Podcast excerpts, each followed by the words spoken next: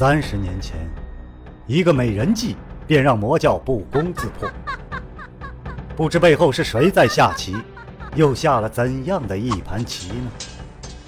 身世、门派、兴亡，是阴谋还是预言？当命运之海向自己奔流而来，又当如何抉择呢？敬请收听长篇奇幻武侠小说《命天录》，原著娄烨雪，演播青莲。第四十二章取证。夜色层层厚涂，疏疏落落的灯火一盏一盏的亮了起来。再远一些，是云州城的勤劳的主妇们月下洗衣的有节奏的吹衣声。看起来是个平静的夜晚，但是木子爷却越来越焦躁。什么人？木子爷猛地回首，可除了身后黑漆木柜映出来的自己的影子，其他的什么都没有看到。他幻听了。木子爷深深的呼吸，明白自己是焦虑过度了。算着时辰，陶静也应该回来了。有他在身边，多少也会好一点。万万没有想到，陶静带回来的居然是这样一个消息。消息可靠吗？木子爷冷冷道：“萧建成嘴里说出来的，应该是可靠的。”陶静字字小心，规规矩矩的。一贯轻浮的他，此刻也不敢再做作，唯恐一个不小心就引来雷霆之怒。木子爷双肩一震，坐下，又起来，再坐下，再起来，脸色铁青，指节神经质般的跳动。陶静的心也跟着上上下下，大气都不敢出。直到木子爷终于开了口：“带我去见他，我要亲自验证。”木子爷缓缓道。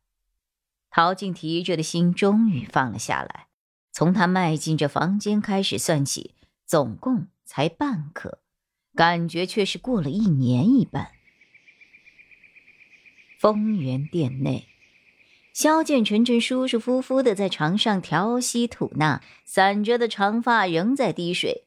吃饱喝足，美美的洗了个澡，再爬回了床上。这简直是人生的梦想啊！若每天能够如此，那就太好喽。萧剑尘忍不住想起了明武山庄的各色小点。想起了少年时，母亲担心他们兄弟练武消耗太大，每天晚上的安排厨房宵夜的体贴入微，自己的家就一直如此的温暖。不知不觉间，萧建成的脸上、眼里已全是笑意。有人敲门，短且急。萧建成不情愿的滑下了地。流浪在外就是这个样子。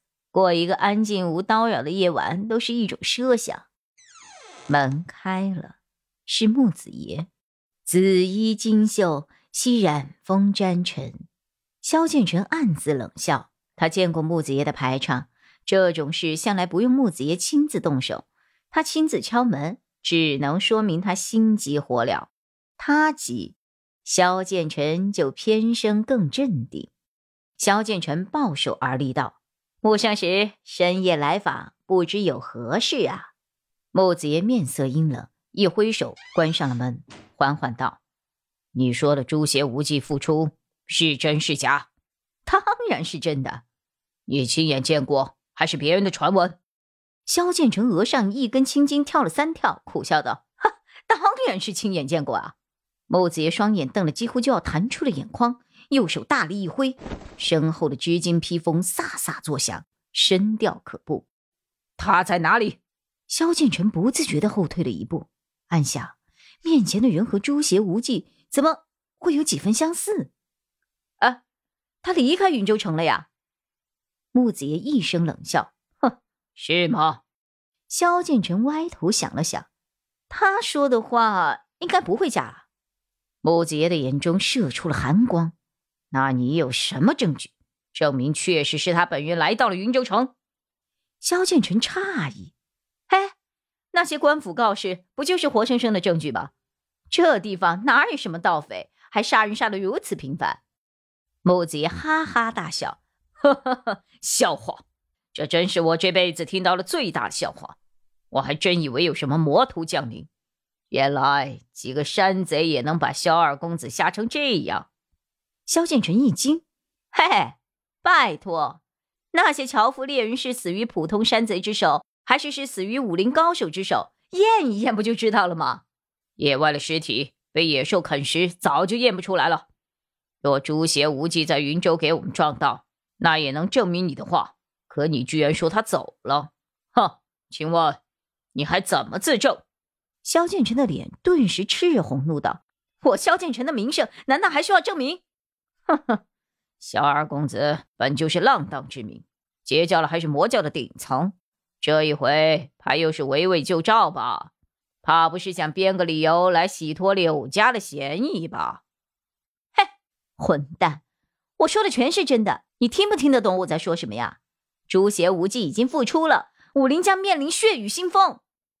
木子爷却是居高临下的态度，冷冷道：“没有人证，你来物证也行啊。你们见过面，总不会只是互相问个好吧？交手了没有？”萧敬腾揪住他：“我们当然交过手，这就带你去现场。现场的痕迹绝不是普通的武林人物能够弄得出来的。”木子爷却只是冷淡的挥了下手：“陶师弟。”你和他去现场验证一下。长篇小说《命天录》今天就为您播送到这里了，明天同一时间，敬请继续收听。